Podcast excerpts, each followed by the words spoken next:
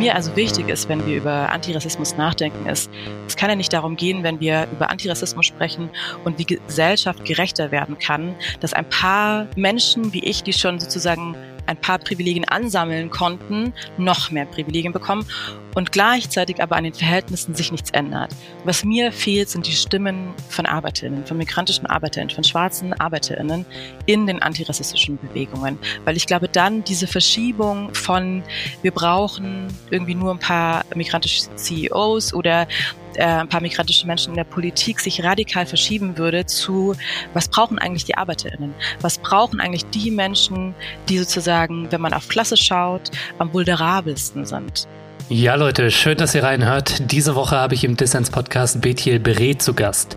Sie ist Ökonomin und Social Justice Trainerin und in ihrem Buch Nie mehr leise, da schreibt sie von ihrem eigenen sozialen Aufstieg in eine neue migrantische Mittelschicht und aber auch darüber, dass Antirassismus mehr sein sollte als Chancengleichheit in der Konkurrenzgesellschaft. Im Dissens-Podcast sprechen wir darüber, wo die Grenzen der liberalen Rassismuskritik liegen und warum wir einen klassenkämpferischen Antirassismus brauchen. Ich bin euer Host Lukas Andreka und ich wünsche euch viel Spaß mit Dissens.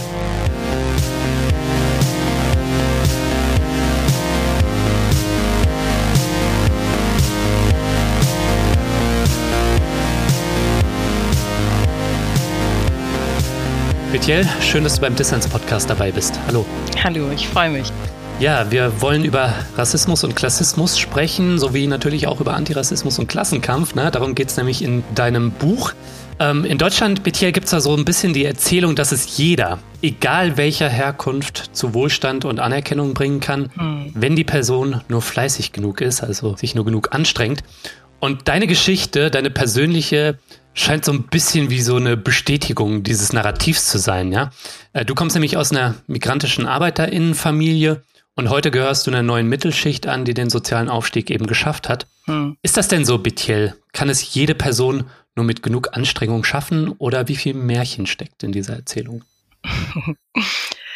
Ich, äh, ich finde es gerade sehr lustig, dass du sagst Märchen. Ich wäre quasi viel direkter und würde sagen, es ist eine Lüge. Es ist, es ist quasi ein Mythos, der aufrechterhalten wird, um sozusagen das zu verschleiern, was da drunter liegt. Und zwar, dass wir in einer Klassengesellschaft leben, die ja davon abhängig ist, dass es Menschen gibt, denen es gut geht, in Anführungszeichen, beziehungsweise denen es nicht so gut geht, die am unteren Ende der Klasse angesiedelt sind oder der Klassen angesiedelt sind und andere, die davon profitieren, dass andere Menschen ausgebeutet werden. Also das, um das äh, nochmal zu framen, framen, ähm, weil der Kapitalismus ja davon lebt, dass die einen sozusagen ihre Arbeitskraft verkaufen und die anderen Besitz und Geld dadurch anhäufen können, indem sie sozusagen den Mehrwert abtragen, um mal gleich so marxistisch zu beginnen.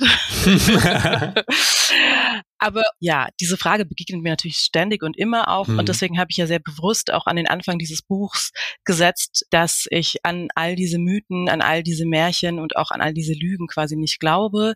Gerade weil ich sozusagen von mir selber und persönlich weiß, wie sich der Weg gestaltet hat. Und deswegen spreche ich auch immer davon, dass ich Glück gehabt habe. Mhm. Es gibt andere Menschen, die ähnliche Biografien haben wie ich und denen das sehr wichtig ist zu sagen, dass das harte Arbeit war. Und das war es natürlich auch. Mhm. Und ich würde das aber nicht als Widerspruch sehen. Ich habe mich verdammt angestrengt, ich habe mich verdammt angepasst, über die Maßen angepasst. Und dennoch war es das Glück, was ausschlaggebend dafür war, dass ich jetzt heute, wie du so schön gesagt hast, Teil der neuen Mittelschicht bin. Und weder mein Fleiß noch meine harte Arbeit noch meine Anpassungen und so weiter hätte am Ende, wenn ich das Fünkchen Glück nicht gehabt hätte, dazu geführt, dass es mir besser geht als meinen Eltern damals und heute. Mhm.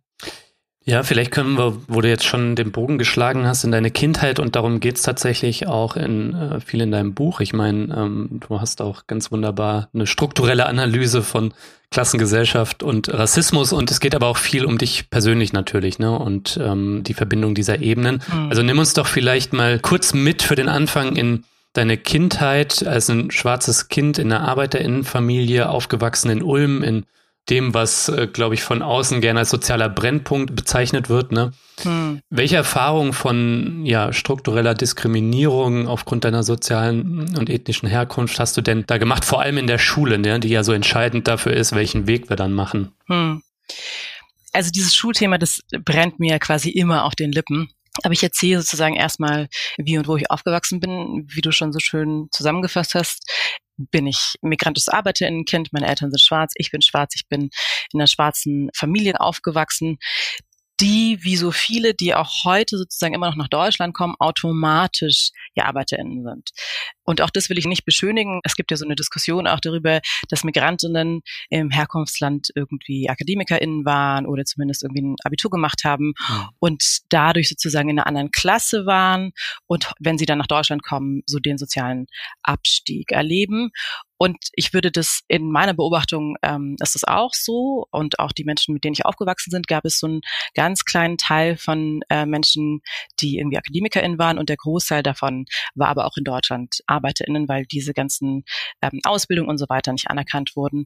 Und auch da steckt ja wieder was drin. Ne? Da steckt ja sozusagen auch so was drin von, es gibt Menschen, denen steht ein höherer Rang auch innerhalb dieser migrantischen äh, ArbeiterInnen-Community, wenn man so will, äh, eigentlich zu. Und auch dem würde ich es widersprechen. Mhm. Aber das nur so nebenher. Also ja, meine Eltern äh, waren beide ArbeiterInnen und wir sind auch so ganz klassisch in einem migrantischen Viertel groß geworden sozialer Wohnungsbau, wo die Menschen sich quasi nicht selber aussuchen, wo sie wohnen wollen, sondern wo eigentlich ganz klar ist, dass unabhängig davon, wie gut in Anführungszeichen ihre finanziellen Möglichkeiten sind, sie eigentlich gar keinen anderen Wohnort angeboten bekommen als den, den die Stadt zur Verfügung stellt. Und das sind dann Sozialwohnungen.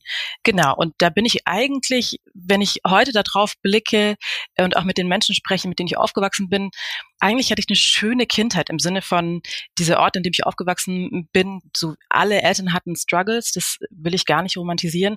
Und dennoch war das für uns weil wir einfach so unglaublich unterschiedlich waren alle, war das trotzdem ein Ort, an dem irgendwie klar war, dass unser radikal verschieden sein, wenn man so will, so im Vordergrund stand, dass es sowas wie so Homogenität, oder auch so eine Forschung von Homogenität, dass die da quasi gar keinen Platz hatte. Mhm. Und auch als Erwachsene, wenn ich jetzt nochmal da drauf schaue, um jetzt, also ich will jetzt nicht sozusagen wieder mit so Kategorien anfangen von, von Menschen und von Rassismus und so weiter, aber ich würde tatsächlich sagen, an dem Ort, an dem ich aufgewachsen bin, war einfach alles vertreten.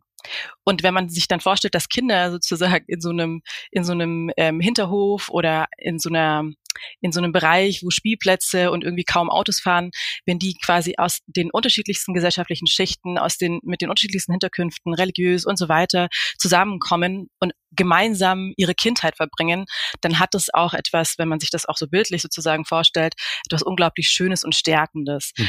Und gerade aus der Perspektive des Erwachsenwerdens und des Erwachsenseins, wenn ich dann immer abgleiche, wie Menschen aufgewachsen sind oder welche Perspektiven, welchen Blick auf die Welt und auch welchen Zugang zur Welt Menschen haben, die in so weißen Mittelschichtsfamilien, Reihenhaus oder so aufgewachsen sind, mhm. dann denke ich mir, ja, also ich bin mit ganz viel Reichtum aufgewachsen und mir müssen auch viele Sachen gar nicht erklärt werden, weil das so selbstverständlich war, dass Menschen unterschiedlich sind und trotzdem Gemeinsamkeiten da sind, die viel größer sind sind als diese ganzen Boxen und Kategorien, die aufgemacht werden.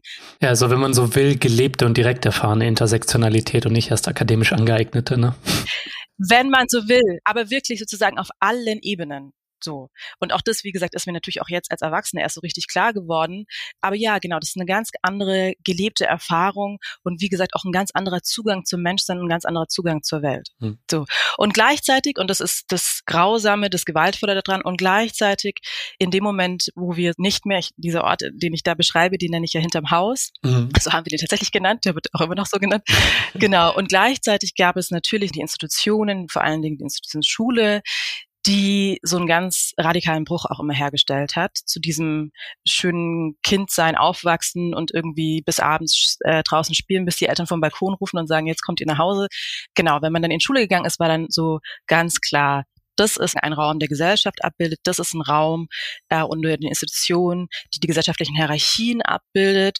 Und dann wurde uns relativ klar gemacht, wo unser Platz in der Gesellschaft ist. Mhm. Und wenn du schwarz bist und Arbeiterkind bist, dann genau, dann glaube ich, ähm, äh, kann man sich relativ schnell vorstellen, dass die Position in Schule und damit auch in Gesellschaft, die uns da relativ schnell beigebracht worden ist, der ist, dass wir dankbar sein sollen, hier zu sein und wir uns damit zufrieden geben sollen, am untersten Rang der Gesellschaft zu sein. So. Mhm. Und da gehören natürlich auch solche Mechanismen mit rein von, welche Potenziale, welche Fähigkeiten werden gesehen, werden gefördert, aber auch so eine ganz klar rassistische äh, Vorstellung von, schwarze Menschen sind von Natur aus körperlich befähigt zu arbeiten, aber so intellektuelle Fähigkeiten und Intelligenz werden erstmal abgesprochen. Das war ganz klar in meiner Kindheit und auch in meiner Schulzeit das vordergründige Vorurteil beziehungsweise der Rassismus, der da war. Ja, auf jeden Fall. Die Selektion und Hierarchisierung, das beginnt auf jeden Fall schon in der Schule. Da wird den Kids mit Blick auf Elternhaus Bildungschancen vorenthalten oder eben gewährt. Ne? Hm. Und das sehen wir zum Beispiel an Notenvergabe und hm. in Schulempfehlungen, dass da Kinder aus der Working Class oder ja, mit Migrationsgeschichte, nicht weiße Kids, dass sie benachteiligt werden. Kannst du das nochmal ein bisschen konkreter machen anhand deiner eigenen Geschichte, wie du da in der Schule Bildungsrassismus und auch Bildungsklassismus erlebt hast, hm. ähm, wie dir da im Unterschied zu vielleicht weißen Kids wie mir Steine in den Weg gelegt wurden? vielleicht muss man das auch äh, nochmal verstehen, weil manchmal werden mir auch so Fragen gestellt, hm, wenn du sozusagen in einem migrantischen Viertel aufgewachsen bist, wie kommen dann die weißen Kids oder die privilegierten Kids in deine Klasse? Und das war natürlich so, dass es war quasi eine Straße und drumherum gab es dann Privatwohnungen und dann nochmal sozusagen in einem größeren Umkreis gab es dann eben diese Reihenhäuser. Das heißt, auf diese Schule, auf die ich gegangen bin, die war, wenn man so will, eben auch sozial sehr durchmischt. Mhm. Und was relativ schnell klar war, war, dass die Kids von Eltern, die AkademikerInnen sind, dass denen anders zugehört wurde und dass die auch von vornherein quasi eine ganz andere Position in der Klasse hatten. Und ich beschreibe das immer so, dass ab dem Moment, wo wir in Schule gekommen sind, wir klassifiziert und rassifiziert worden sind. Mhm. Dass sozusagen ein ganz anderer Maßstab angesetzt worden ist bei migrantischen ArbeiterInnen-Kindern und bei weißen Kindern. Weiße Kinder hatten immer das Privileg, auch Fehler machen zu können, aber vor allen Dingen auch vom Verhalten, nicht immer ruhig sitzen bleiben zu müssen, nicht immer sich an die Regeln, die in diesem Klassenzimmer herrschen, halten zu müssen, ohne dafür abgestraft zu werden. Und für uns schwarze Kinder, für uns migrantische Kinder war relativ schnell klar, wenn wir uns nicht zu 100 Prozent an die Regeln halten, weil wir sowieso schon quasi auf dem Kieker sind, mhm. werden wir relativ schnell abgestraft. Das hat für mich bedeutet, dass ich sehr schnell verstanden habe, wenn ich nicht sanktioniert werden will, wenn ich irgendwie nicht zu den VerliererInnen in diesem Klassenzimmer gehören will, dann muss ich mich zu 100 Prozent anpassen bzw. assimilieren. Und das habe ich relativ schnell gemacht. Ich war ein sehr ruhiges, wenn man so will, eingeschüchtertes Kind, ein sehr gehorsames Kind. Das ist ja auch etwas, was in Schule verlangt wird von migrantischen Kindern. Und das habe ich relativ schnell durchschaut und habe sozusagen dieses Spiel, wenn man so will, sehr gut spielen können. Mhm. Also das, was du beschrieben hast, das erwähnst du natürlich auch in deinem Buch und das zeigen ja Studien, ne, dass äh, Bildungsklassismus und Bildungsrassismus äh, real sind. Ne? Also Absolut. das fängt schon bei den Namen an, ne? also Max oder Mehmet. Mm. Bei gleichen Leistungen äh, kriegen die Kinder unterschiedliche Noten oder unterschiedliche Schulempfehlungen dann für die weiterführenden Schulen. Ja. Und ähm, bei dir war es ja auch erstmal so, dass du auf die Hauptschule gekommen bist ne, und dann durch Glück, ne, dass eine Lehrerin aus der Grundschule sich eingesetzt hat für dich, dann doch noch den Sprung auf die Realschule und später zum Fachabitur dann gemacht hast, ne? Richtig, mhm. ja. Und auch das ist immer so eine sehr ambivalente Geschichte, die ich da erzähle, weil ich habe immer noch Kontakt mit dieser Religionslehrerin mhm. und immer noch sagt sie mir, was für ein unglaublich anständiges, liebes Kind ich war. und ich kann es natürlich annehmen von dieser Person in unserer persönlichen Beziehung und gleichzeitig steckt da natürlich auch so eine Vorstellung drin von, weil du dich so über die Maßen angepasst hast, hattest du es verdient, sozusagen aus dieser Hauptschule rauszukommen und alle anderen hat das quasi nicht verdient. Mhm. Und das ist quasi diese Ambivalenz, die da drin steckt und deswegen ist es mir so wichtig, immer wieder für diesem Glück zu sprechen, weil es zum Ausdruck bringt, dass ganz viele Menschen, oder ich würde sogar sagen, alle Kinder Fähigkeiten und Potenziale haben, die nicht in eine Hierarchie und auch nicht in Konkurrenz zueinander gestellt werden müssen. Und wir tun es. Und um diese Hierarchie und die Rechtfertigung aufrechtzuerhalten, gibt es die einen, die das Glück haben, zum Beispiel in eine privilegierte Familie hineingeboren zu werden und deren Fähigkeiten werden als bevorzugt, intelligent und so weiter äh, bewertet in der Gesellschaft und in Schule und andere halt nicht. Mhm. Also sozusagen es ist immer systemimmanent und auch solche Ausnahmen wie ich müssen ja immer in dieses System mit reinpassen, in diese Logik mit reinpassen. Und da passt halt das angepasste, nette Mädchen, das keinen Stress macht, das passt halt immer noch irgendwie in diese Logik mit rein.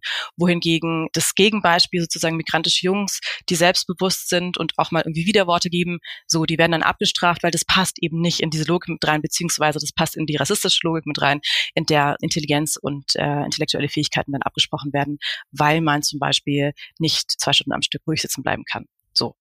Mhm. Michael, ich würde deine persönlichen Erfahrungen mit Rassismus und Klassismus in der Schule mal als Ausgangspunkt nehmen, um über deine Analyse der rassistischen Klassengesellschaft ähm, und rassistischer Klassenausbeutung zu sprechen. Denn ich finde, das hilft uns dabei, ja, ich sag mal, einen klassenbewussten Antirassismus oder einen klassenkämpferischen Antirassismus, ja, eine neue Klassenpolitik zu denken. Und eben zu schauen, was sind die Verbindungen von sozialer Frage und Antirassismus, weil oft werden diese Dinge ja auch gegeneinander ausgespielt. Hm. Betiel, bei dem, was du rassistische Klassenausbeutung nennst, äh, da spielt natürlich die frühe Rassifizierung und Hierarchisierung von Kindern in der Schule, wie du das genannt hast, das spielt da natürlich eine Rolle, aber du schaust in deinem Buch natürlich zum Beispiel auch auf die Sphäre der Arbeit, wo wir sehen, dass da ja eine migrantische Working Class ähm, mehrheitlich die prekären Jobs ausfüllt, ja. Wie sehr BTL basiert die Klassenposition jetzt in einem Land wie Deutschland auf rassistischen Markierungen? Hm. Also ich bin immer wieder erstaunt, dass wir darüber sprechen müssen, was so offensichtlich ist. Und was ich damit meine ist, wenn wir im Alltag wahrnehmen, wer welche Arbeit verrichtet, dann glaube ich, wird relativ schnell klar, worauf ich hinaus will. Mhm. Also wenn wir sagen, wer sind die Menschen, die die Gebäude reinigen? Wer sind die, die die Straßen reinigen, die den Müll abholen? Wer sind die Menschen, die sozusagen in den Flaschereien arbeiten, damit wir billiges Fleisch haben können? Wer sind die Menschen, die mehrheitlich auch in der Baubranche arbeiten und bei senkender Hitze Straßen bauen, aber auch Gebäude bauen? Mhm. Oder wer sind die Menschen, die uns jeden Tag die Päckchen ähm, hoch und runter tragen? Also wenn wir im Alltag versuchen nachzuvollziehen, wer sind die Menschen, die in prekären Arbeitsverhältnissen körperlich schwere Arbeit verrichten und wenig Geld dafür bekommen, dann ist es so offensichtlich, dass es migrantische Menschen sind.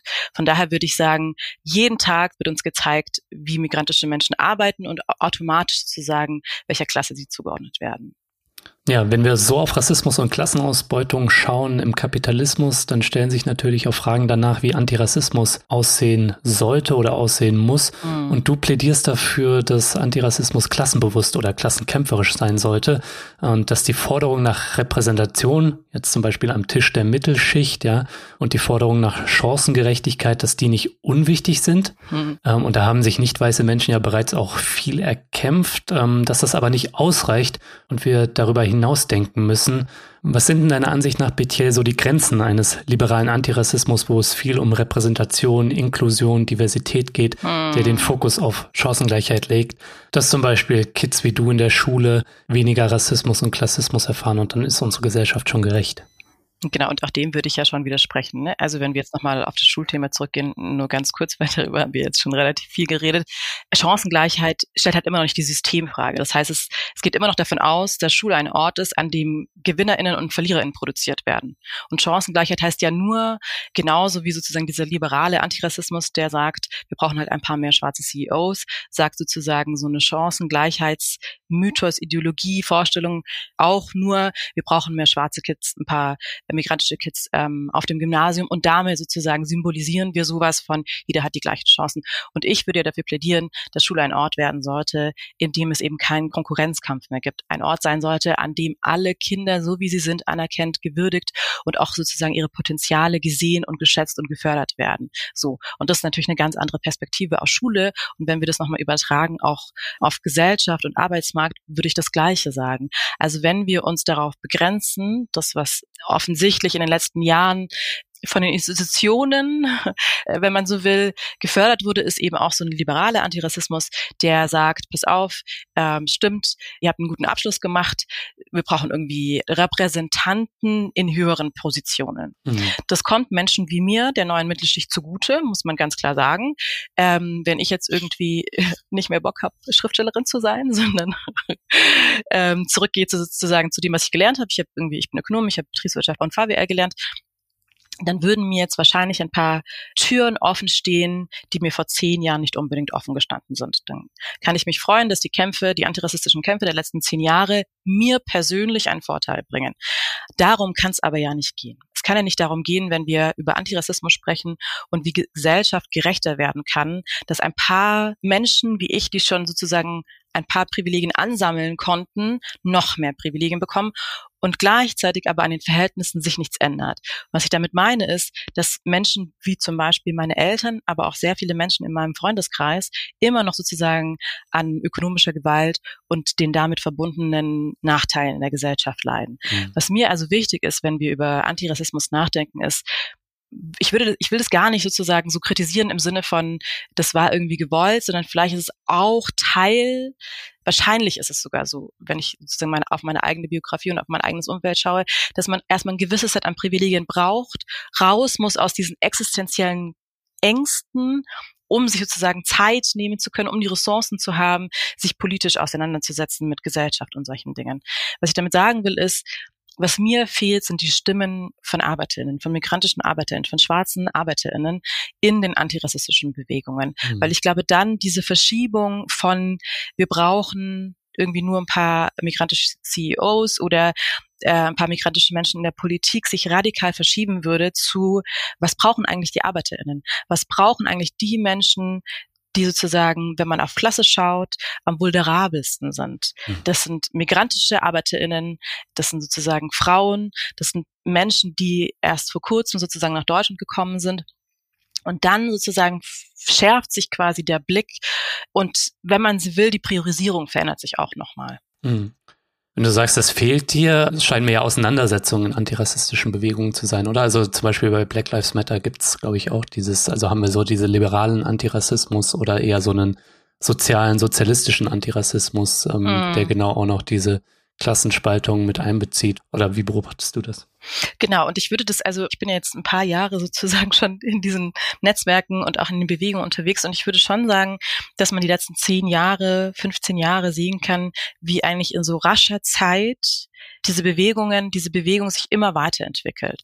Also wenn wir irgendwie schauen, wie war das vor 10, 20 Jahren, dann waren irgendwie mehrheitlich, dann haben wir irgendwie von schwarzen Deutschen gesprochen und dann war klar, irgendwie schwarze Deutsche. Das schließt relativ viele Menschen aus. Also gerade wenn wir von der schwarzen Bewegung sprechen, so dann hieß es irgendwie schwarze Menschen in Deutschland. Ne? Und das sozusagen eine Fortentwicklung, wenn man so will. Dann kam viel diese ganzen Intersektionen auf, die natürlich früher auch schon immer da waren, aber immer mehr wieder in den Hintergrund getreten sind und jetzt kamen die sozusagen wieder vermehrt auf. Und genau, und dann ging es um die Intersektionen. Hm. So, aber dann, das Klassenthema war immer noch nicht so wirklich da. Und jetzt sozusagen, ich würde sagen, die letzten zwei, drei, vier Jahre vielleicht ist dieses Klassenthema auch in schwarzen Bewegungen, auch in migrantischen Bewegungen, antirassistischen Bewegungen, immer noch sehr rudimentär, würde ich sagen, okay. im Vergleich, aber dennoch mit sehr viel Druck. Also die Leute sozusagen, die die Klassenfrage stellen und auch beziehungsweise Rassismus und Klassengesellschaft gleichzeitig besprechen wollen, die gehen da mit sehr viel Druck eben rein, was ich begrüße, zu denen gehöre ich ja quasi auch, weil die wahrscheinlich alle den gleichen, die gleichen Erfahrungen gemacht haben. Und das ist ja auch, warum ich dieses Buch jetzt geschrieben habe. Ich glaube, wir haben so ein Momentum, mhm.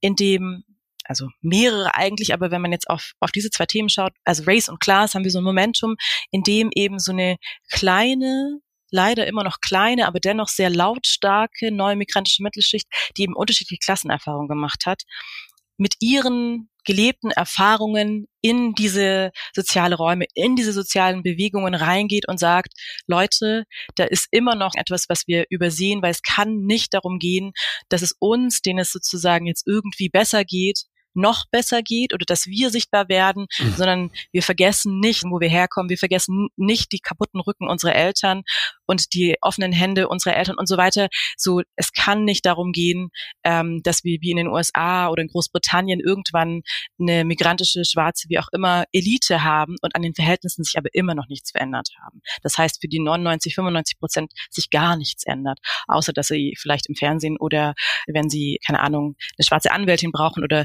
einen Arztbesuch, so dass das auch möglich ist, was auch wichtig ist, aber das verändert nicht fundamental was an den Verhältnissen. Ja, ich glaube, also Privilegien anders verteilen, ne? das Game gerechter zu gestalten, chancengerechter, zum Beispiel die Schule eben, das ist natürlich kein falsches Ziel oder im Gegenteil, das ist wichtig. Hm. Aber es wird in der Klassengesellschaft immer Abgewertete brauchen, ne? Leute, die für einen niedrigen Lohn äh, putzen zum Beispiel oder pflegen. Ne? Richtig. Und das sind dann immer oft schnell die anderen, ne? Und Leute, die zum Beispiel neu dazukommen, Geflüchtete, äh, ArbeitsmigrantInnen und ein zeitgemäßer Antirassismus, der muss genau dann auch diese Klassenausbeutung da ähm, sehen und drüber hinausdenken. Ne? Genau, und das auch angreifen, ne? Also zu sagen, das zu thematisieren und halt immer die Systemfrage zu stellen. Und wenn wir das tun, kommen wir natürlich ganz schnell zum Kapitalismus. So. Und wenn wir dann darüber nachdenken, wie hängen diese Sachen zusammen, dann fängt es an, kompliziert zu werden, und dann machen sich ja diese ganzen Widersprüche auf. Und gleichzeitig finde ich das aber auch wirklich erst spannend. Ne? Also wenn wir darüber sprechen, wie können wir ähm, die Klassengesellschaft überwinden, wie können wir den Kapitalismus überwinden, dann fängt es an, wirklich spannend zu werden.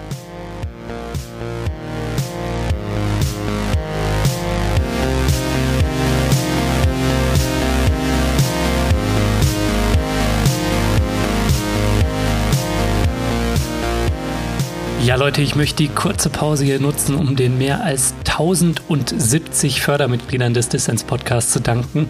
Denn wie ihr wisst, ist der Dissens Podcast ja jetzt auch Plattform für die Was tun Crew um Inken und Valentin.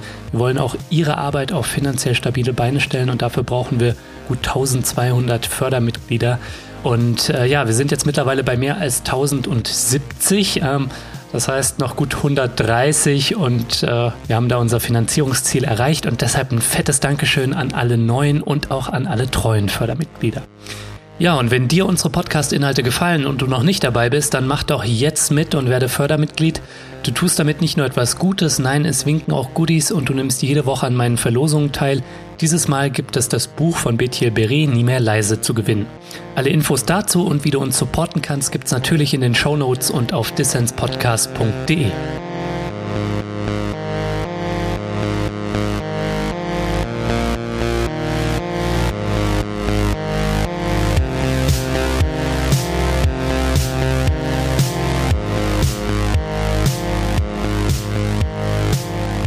Ihr hört den Dissens-Podcast. Zu Gast ist Bethiel Beret. Sie ist Ökonomin und Social Justice Trainerin.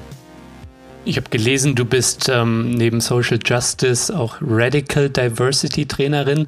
Diversity, das hat ja in letzter Zeit ähm, gerade in progressiven Bewegungen ja einen schlechten Ruf auch, ähm, weil es oft damit verbunden ist, dass also nicht, Unternehmen sich bunt waschen, ja, und dann ah. so Leute auf gewissen Positionen haben. Das hast du auch in deiner Biografie erlebt, kannst vielleicht gleich noch von erzählen, von diesem Tokenism, ne?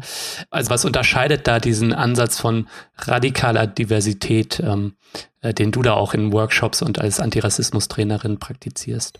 Hm. Ja, schöne Frage. also der Unterschied ist der, dass wir bei unserem Ansatz Radical Diversity davon ausgehen, dass alle Menschen radikal verschieden auf diese Welt kommen. Mhm. So. Also wir brechen sozusagen erstmal diese Normierung von, von Menschen und Gruppen auf und sagen, jeder Mensch, so wie er auf die Welt kommt, ist radikal verschieden. So, mhm. wenn du in eine Familie schaust, so unter Geschwistern, so, also quasi, wir sind erstmal an sich alle fundamental unterschiedlich und gleichzeitig gleich, weil wir Mensch sind, so. Und ich glaube, wenn wir so anfangen, über Unterschiede, Verschiedenheit und so weiter zu sprechen, dann wird relativ schnell klar, dass jede Art von konstruierte Gruppenbildung eigentlich, wenn wir historisch drauf schauen und wenn wir auch sozusagen heute drauf schauen, nur dafür da ist, um Menschen auf- oder abzuwerten, um, um sie in Hierarchie zu setzen. Mhm. Und ich würde sagen, dass das sozusagen erstmal ein komplett anderer Ansatz ist und auch diesen wirtschaftlichen oder ökonomischen Verwertbarkeiten von ähm, Diversität entgegenspricht und ihnen gleichzeitig auch abspricht, dass sie ein Interesse daran haben, an der Transformation für eine gerechte Gesellschaft irgendwie zu arbeiten, weil immer sozusagen diese ökonomische Verwertbarkeit im, im Vordergrund steht. Das heißt, wenn ich Diversität nicht verwerten kann und dadurch mehr Geld verdienen kann, dann hat sie auch keinen Wert. Hm. Und das ist ein komplett anderer Anspruch. So, das eine ist dafür da, um ähm, die Verhältnisse zu stabilisieren die Ungerechtigkeit, so wie sie gerade spürbar ist und wie sie eben auch Druck in der Gesellschaft produziert, um die so ein bisschen abzumildern und zu sagen, ja, ja, stimmt. Zu viel Ungerechtigkeit in der Gesellschaft, in der kapitalistischen Gesellschaft ist auch nicht gut, weil dann kann es kippen. Mhm. Und gleichzeitig können natürlich neue Käuferinnengruppen ähm, anvisiert werden und so weiter. Mhm. Und gleichzeitig, wenn man da drauf schaut und selbst wenn man sozusagen nicht diese Logik grundsätzlich widersprechen will, würde ich ganz klar sagen, durch die Erfahrung, die ich gemacht habe, dass in Unternehmen, die sich irgendwie Diversität groß auf die Fahnen schreiben, dass das ja nicht gelebt wird. Das wäre ja selbst in so einer liberalen Vorstellung von Ungleichheit darf nicht bis ins Unendliche sozusagen auseinandergehen und auch nicht so sichtbar werden und spürbar werden, weil es sozusagen schlecht ist für die herrschenden Verhältnisse, würde man ja trotzdem kritisieren können, dass sich an den Kulturen in diesen Unternehmen nichts ändert, nur weil irgendwie zwei, drei nicht weiße Menschen eingestellt werden oder irgendwo eine Frau den CEO-Posten bekommt oder so, sondern das sind ja immer so A, Aushängeschilder und zweitens haben einzelne Menschen ja nicht die Macht, die gesamte Unternehmenskultur zu verändern. Hm. Abgesehen davon, dass sie auch selber den politischen Willen haben müssen. so. so. Also da zeigt sich quasi schon, das ist so ein gesellschaftlicher Trend. Es ist irgendwie jetzt schön, wenn, oder das ist eigentlich schon fast, ähm, gehört zum guten Ton, schwarze Menschen in Werbespots oder auf Werbung generell abzubilden. Das machen halt jetzt alle. Ja. Und dennoch bleibt aber natürlich in den Unternehmen, verändert sich ja eigentlich nichts. Machst du da eigentlich Workshops in, in Unternehmen auch? Also ich meine, als Ökonomin könnte ich mir vorstellen und Antirassismus-Trainerin, dass da so das ein oder andere Unternehmen auch auf die Idee kommt, hey, die könnten wir doch einladen. Ja, also ich mache das nicht. Okay. Ich habe das auch sehr bewusst nicht gemacht. Also ich will gar nicht diese moralische Keule rausholen und irgendwie allen Leuten, die das, weil das das implizieren könnte, die das machen, irgendwie ähm, sagen, wow, warum macht ihr das oder so. Es ist nur nicht mein Weg, weil sozusagen diese ganzen Widersprüche, die sich aufzeigen, ich kann das einfach nicht. Ich kann nicht mit diesen, ich, das sind ja sozusagen die Leute, mit denen ich studiert habe und ich weiß ja, diese ganzen Mindsets sind und das ist so schwierig, da wirklich gute qualitative Arbeit zu machen. Ja, also vielleicht in Zukunft, und das ist das, warum ich das eigentlich anspreche, ich habe mir gedacht, in Zukunft könnte man zumindest so es gibt ja auch so, so Sozialunternehmen oder Unternehmen, die sich zumindest wirklich versuchen, mit diesen Themen auseinanderzusetzen. Ich glaube, da gibt es Ansätze und zumindest auch schon so Nährboden, würde ich jetzt mal sagen, hm. das verstehen zu wollen und auch anders zu wirtschaften. Und das würde ich jetzt bei so großen Unternehmen erstmal unterstellen, dass das nicht dass es nicht der Fall ist. Und gleichzeitig weiß ich ja auch, also ich meine, ich habe ja sozusagen das ganze Wissen dazu. Wenn ich jetzt irgendwie in so einen Konzern reingehe und weiß, dass dieser Konzern ähm, von irgendwelchen Shareholdern und so, also weißt du, das, ich weiß jetzt irgendwie, das ganze System funktioniert, da geht es halt immer nur um Profitmaximierung. Ähm, und das werde ich da jetzt nicht mit zwei Workshops irgendwie ändern können. So, ja. das ist anders bei kleinen Unternehmen. Da gibt's, glaube ich, viel Potenzial und ähm, das würde ich tatsächlich auch in der Zukunft angehen. Und ähm, wo machst du dann äh, deine Workshops vor allem? Und kann man dich auch dafür anfragen? Das interessiert vielleicht auch die eine oder andere Person, die uns jetzt hier zuhört. Ja, ja, kann man. Also man kann mich definitiv anfragen und ich mache das eigentlich bei allen Vereinen, Organisationen, wie gesagt auch kleineren Unternehmungen im ähm, Bildungsbereich. Also ja, im Kulturbereich. Schulen werden ja vielleicht, oder machst du vielleicht auch, ne? Ich meine, da erleben ja. wir jetzt irgendwie in Brandenburg, aber nicht nur dort, auch ähm, in weiteren Teilen Deutschlands, ne? Und verbunden ist das natürlich mit so einer, wieder so einer aufkeimenden rechten Hegemonie, mm. dass plötzlich Kids sich hinstellen und einen Hitlergruß machen oder ähm, in rassistischen Chats sich austoben, so. Also auch viel zu tun. Absolut viel zu tun. Und, und, und das ist natürlich auch so, das sind so meine Herzenssachen, ne? wenn ich irgendwie mit Kids arbeite, mhm. weil es beides ist. Es ist. Manchmal ist es traurig zu sehen, wie, wie schnell sozusagen die Kinder schon Gesellschaft abbilden. Mhm. So wie du das gerade beschrieben hast. Und gleichzeitig, und das ist die überwiegende Erfahrung, die ich mache, ist es so schön zu sehen, dass wenn man denen nur so ein bisschen Futter gibt, wenn man diese starren Gerüste, in denen die sich bewegen müssen, wenn man die mit denen zusammen aufbricht, wie viel von Menschsein, Gerechtigkeit und all das, was wir in unserem Erwachsenenleben irgendwie keinen Zugriff mehr zu haben, wie viel davon da ist und wie wenig sie eigentlich von mir lernen müssen. Man, man muss die nur machen lassen, man muss sie nur denken lassen. Und dann kommen die schon ganz schnell selber auf, auf die Themen und auf die, ähm, auf die Gedanken, die wir als Erwachsene, als so, weißt du, so große Errungenschaften und intellektuelle Fähigkeiten irgendwie, die wir dafür brauchen. Mhm. Ja, also mit Kindern zusammenzuarbeiten ist eigentlich total dankbar und total schön. Und gleichzeitig so unglaublich wichtig, weil man das Gefühl hat, man pflanzt so kleine Gedanken oder man hilft ihnen, ihre eigenen Gedanken sie oder man ermutigt sie, ihre Gedanken sozusagen weiterzudenken und sie auch auszusprechen. Wenn wir sie nicht alle so verbiegen würden, dann wäre das morgen so viel schöner. So. Und deswegen, aber das, das ist nicht nur so ein, weißt du, so ein romantischer, dahergesagter Satz. Das sagt ja, dass wir aufhören müssen mit dem, was wir in den Institutionen machen. Mhm. So. Und das ist das ist viel Arbeit, das ist unglaublich viel Arbeit. ja, das ist auf jeden Fall viel Arbeit und wie sehr sich vor allem die weiße Mittelschicht, also die alte Mittelschicht, schwer damit tut, Privilegien aufzugeben. Das beschreibst du mit Blick auf das System Schule anhand der Hamburger Schulreform, die schon ein paar Jahre ja zurückliegt, wo ja, die frühe Bildungsselektion so ein bisschen aufgebrochen werden sollte und da vor allem eine weiße Mittel- und Oberschicht dagegen opponiert hat auf rassistische und klassistische Art. Das ist eins von vielen Beispielen, denke ich mal.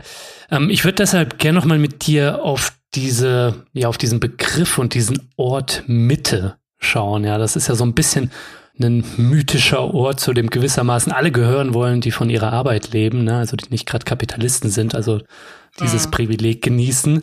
Wenn die Mittelschicht da dieser mythische Platz und dieser ja, mythische Tisch ist, an dem alle sitzen wollen in der Konkurrenzgesellschaft, niemand will unterm Tisch auf dem Boden sitzen, wo das Dienstleistungsproletariat ja gewissermaßen die Drecksarbeit macht, die Krümel aufkehrt und wischt, ne? Mhm. Und die migrantische Mittelschicht, die hat sich den Platz da gerade erkämpft und die weiße alte Mittelschicht ja, die will den Abstieg nicht und fürchtet den Abstieg gleichzeitig für ihre Kinder.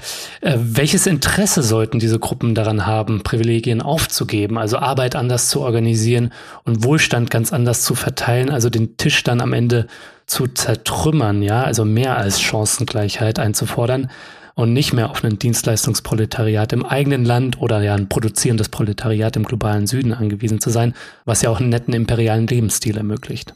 Hm.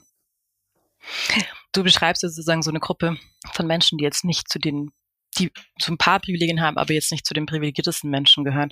Und ich würde ganz klar sagen, dass die also das größte Interesse daran haben, dass wir die Klassengesellschaft auflösen. Also diese neue migrantische Mittelschicht, da sage ich immer, und ich glaube, das ist schon sehr zutreffend, äh, vor allem für die migrantische Mittelschicht ist, nur weil sozusagen eine Person oder vielleicht zwei Personen aus der Familie geschafft haben, heißt es ja nicht, dass nicht die anderen Geschwister, dass nicht die Eltern, die, die, die Verwandten, Bekannten, dass die nicht alle immer noch da sind. So. Und ich glaube, das ist nochmal eine ganz andere Ausgangslage, sich selber als Ausnahme zu sehen, zu verstehen und gleichzeitig die Ungerechtigkeit, die so viele Menschen, die man liebt, mit denen man aufgewachsen ist und so weiter, die die erfahren. Das ist ja so auch so eine so eine Zerrissenheit, die ja viele Menschen, die sich selber als AufsteigerInnen bezeichnen, mit sich tragen. So, also ich glaube, da braucht man niemanden davon zu überzeugen, mhm. dass es wenn man so will, allen Leuten genauso gut gehen sollte wie, man, wie einem selber. So.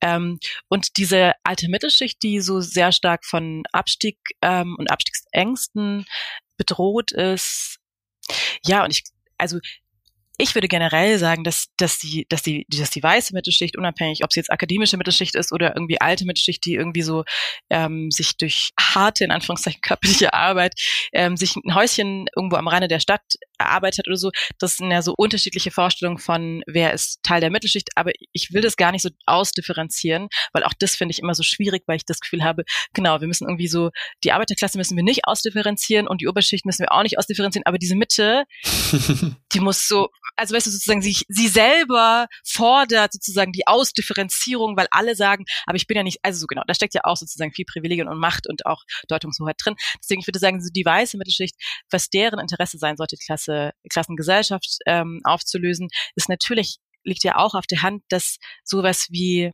in so einem ständigen Konkurrenzkampf zu sein, das kann ja eigentlich nicht erstrebenswert sein, wenn du eigentlich immer die nächste Generation oder auch man selber ähm, davor schützen musst, nicht abzusteigen. Und ich glaube, das ist es, wenn ich vorhin von diesem einen Momentum gesprochen habe, wäre das sozusagen das zweite Momentum, das ich, das ich sehe, was ich tatsächlich, wenn ich ehrlich bin, vor 10, 15 Jahren, obwohl es schon ganz viele Anzeichen gab, nicht vorhergesehen hätte, dass es auch in der, in der weißen Mittelschicht sowas wie wirkliche Abstiegsangst gibt. Und ich hätte das auch nicht vorhergesehen, dass die Vermögensverhältnisse sich so radikal verschärfen, dass selbst die Mittelschicht ähm, Angst hat vor dem, was der Kapitalismus als System mit sich bringt. Von daher würde ich sagen, ja, also A, dieser ständige Wettkampf und diese ständige Angst, nicht abzusteigen, was ja heißt, ich will nicht arm werden, und wir wissen ja alle, was das bedeutet, wenn man arm, also oder ich will nicht zu den armen Menschen gehören, ich will nicht zu den Verliererinnen dieser Gesellschaft gehören. Hm. Und deswegen muss ich immer wieder nicht nur nach unten treten, sondern ich muss immer in so einem Kampfmodus sein. Ich bin immer angespannt. Ich muss immer jede Chance nutzen, um den Abstieg zu verhindern. Und gleichzeitig wird, glaube ich, den Menschen in der Mittelschicht relativ klar vor Augen geführt, dass auch ihre Existenz und auch ihr Menschsein ganz klar von ihrer ökonomischen Verwertbarkeit abhängig ist. Mhm. Und ich glaube, diese Kombination, also und da will ich darauf hinaus, ne, dass jetzt irgendwie diese große Debatte mit irgendwie junge Menschen wollen nicht mehr arbeiten und irgendwie Arbeitszeitverkürzung und so weiter, dass auch selbst privilegierten Menschen mit akademischen Jobs irgendwie in, in, in gut bezahlten ähm, Bürojobs und dass auch die die Sinnfrage stellen, weil sie sagen, das kann doch nicht sein, so. Ich glaube, das ist sozusagen das zweite Momentum, was gerade da ist. Und ich feiere das, wenn ich so will, wenn man so will, weil ich tatsächlich vor zehn Jahren das habe nicht kommen gesehen, dass wir heute zumindest gefühlt uns darauf einigen können, dass der Kapitalismus nicht nur die Umwelt zerstört, sondern auch ein menschenwürdiges Leben fast verunmöglicht für den Großteil der Gesellschaft. Hm. Ja, die ganze Situation ist definitiv auch Nährboden für eine linke Transformation, denke ich. Aber Dafür müssen Leute natürlich politisiert und organisiert werden. Mhm. Und ja, ich denke mal, machen wir uns nichts vor, ja. Also in dieser Zwischenzeit, wie es Gramsci vielleicht genannt hätte, wo der neoliberale Kapitalismus in der Legitimationskrise steckt, da füllen natürlich auch die Rechten mit Rassismus, Angst und Ausgrenzung dieses Vakuum. Mhm. Wir erleben ja gerade auch in Deutschland eine Zunahme und Normalisierung von rechtem Denken, die AfD im Umfragehöheflug. Mhm. Und das könnte auch alles noch weiter zunehmen, diese Faschisierung, sag ich mal. Was ist dein Gefühl, Betiel? Wie dringen wir da in dieser Zeit mit, sage ich mal, einer linken Vision durch zu den Leuten? Und wie schaffen wir vielleicht auch Allianzen? Das ist eine total schwierige Frage. Ich bin ja quasi auch nur ähm, quasi eine Person und ich würde es natürlich auch schöner und wichtiger finden, wenn wir uns mit ganz vielen zusammensetzen und darüber nachdenken. Und was ich aber ehrlich gesagt sagen muss, ist, dass ich immer und immer wieder das Gefühl habe, und das ist auch eine Gleichzeitigkeit, dass ich immer wieder das Gefühl habe, das Problem ist, dass diese Klassenfrage und dass diese Klassengesellschaft und dass die Verliererinnen des Kapitalismus alleine gelassen werden. So. Das ist jetzt nicht eine Rechtfertigung für Rassismus, ganz klar. Und dennoch steckt da was drin. Und ich finde es schwierig zu sehen, wie Menschen, die ganz klar zu den Verlierern des Kapitalismus gehören, die auch ökonomische Gewalt erfahren, unabhängig davon sozusagen, ob sie weiß oder schwarz sind oder migrantisch oder ähm, schon immer in Deutschland lebend sind, dass die sozusagen, dass deren Interessen politisch einfach überhaupt nicht stattfinden.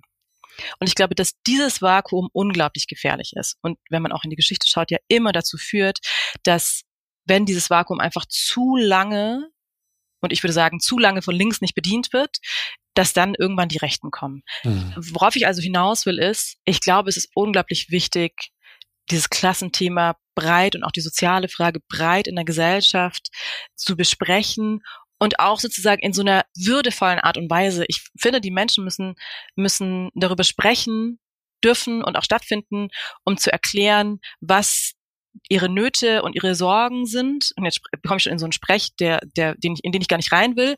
Ähm, aber das passiert manchmal automatisch. Und gleichzeitig, um den so ein Stück weit dann wieder, weil ich gerade in diesen Sprech reingekommen bin, und gleichzeitig müssen wir uns natürlich auch bewusst sein, dass wenn wir den Kapitalismus oder eine Transformation des Kapitalismus tackeln sozusagen, wir gleichzeitig aber auch an dem Rassismus-Thema dranbleiben müssen. Also ich glaube nicht, dass es so einen Automatismus gibt, der sagt, wenn es keinen Kapitalismus mehr gibt oder wenn es keine Klassenausbeutung mehr gibt, dann gibt es automatisch auch keinen Rassismus mehr. Ich glaube, den Automatismus, den gibt es nicht. Mhm. Das heißt, es braucht immer beides. Es braucht sozusagen die Interessen der ArbeiterInnen zu vertreten, lautstark und immer wieder auch aufzuzeigen, wer eigentlich Solidaritäten aufbauen sollte und wer eigentlich davon profitiert, dass uns den vielen so schlecht geht. Und ich glaube, das findet auch viel zu wenig statt. Mhm. Auch um 2015, wenn man so will, und dann wurden ja immer diese ähm, sogenannten besorgten BürgerInnen im Fernsehen irgendwie so dargestellt, auch inszeniert. Und dann war diese ältere Dame, der sozusagen Mikro vor die, vor die Nase gestellt wurde und dann sollte sie was sagen zu der Migrationspolitik und so weiter.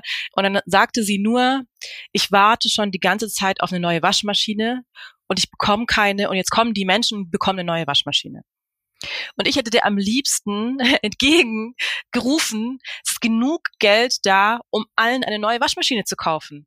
So, lass mal darüber sprechen, wer davon profitiert, dass du keine Waschmaschine hast und dass übrigens die Leute, die kommen, auch keine Waschmaschine bekommen.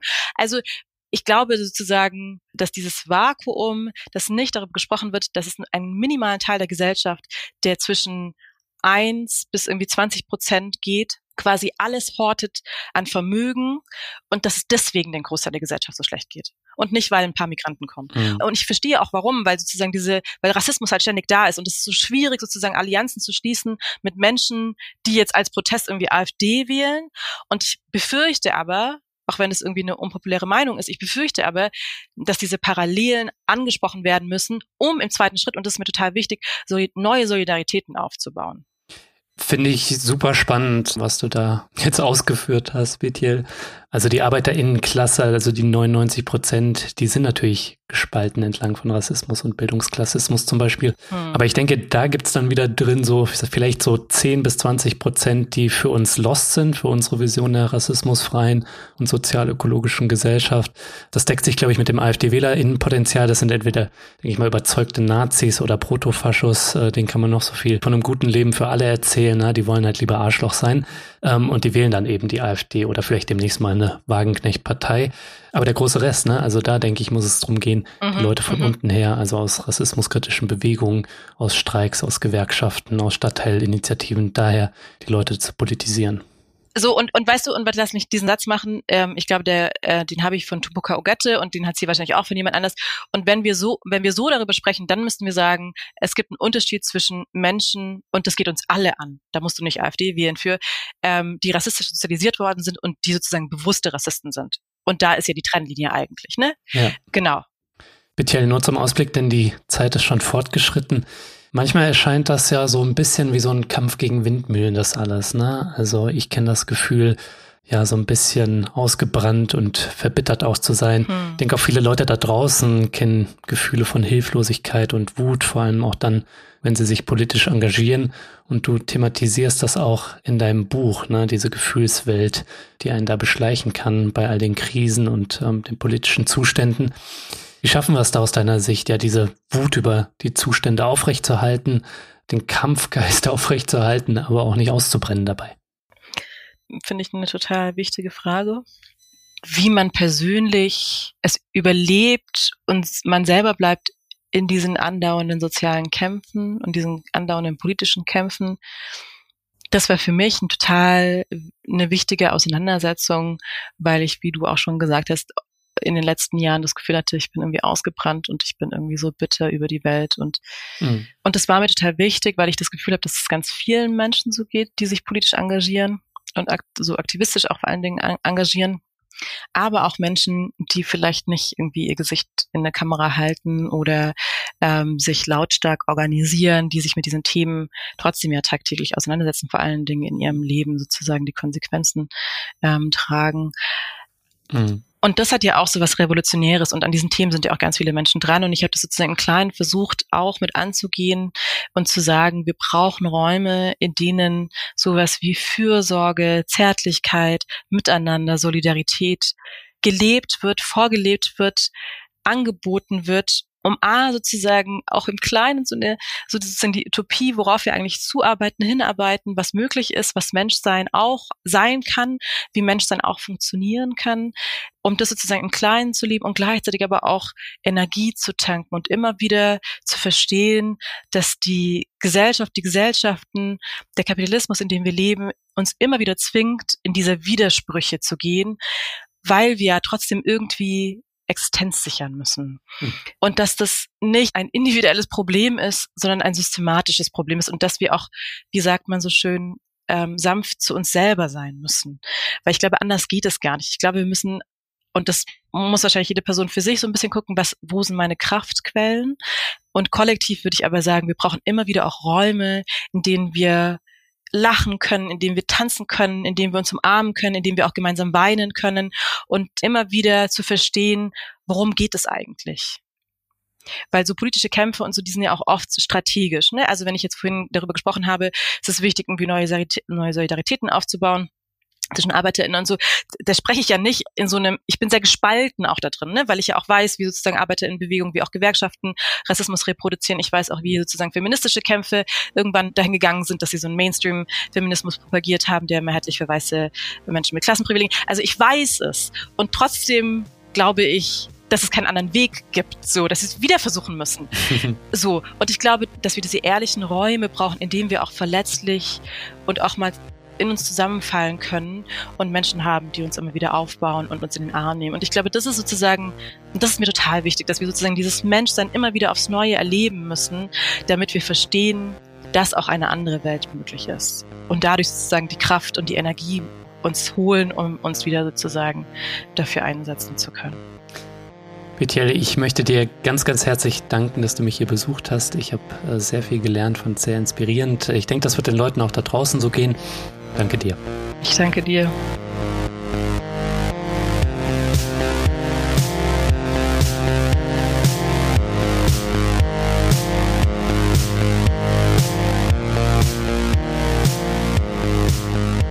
Ja, das war's auch schon wieder. Das war der Distance Podcast für diese Woche. Schön, dass ihr dabei wart. Mein Gast war die Ökonomin und Social Justice Trainerin Bethiel Beret.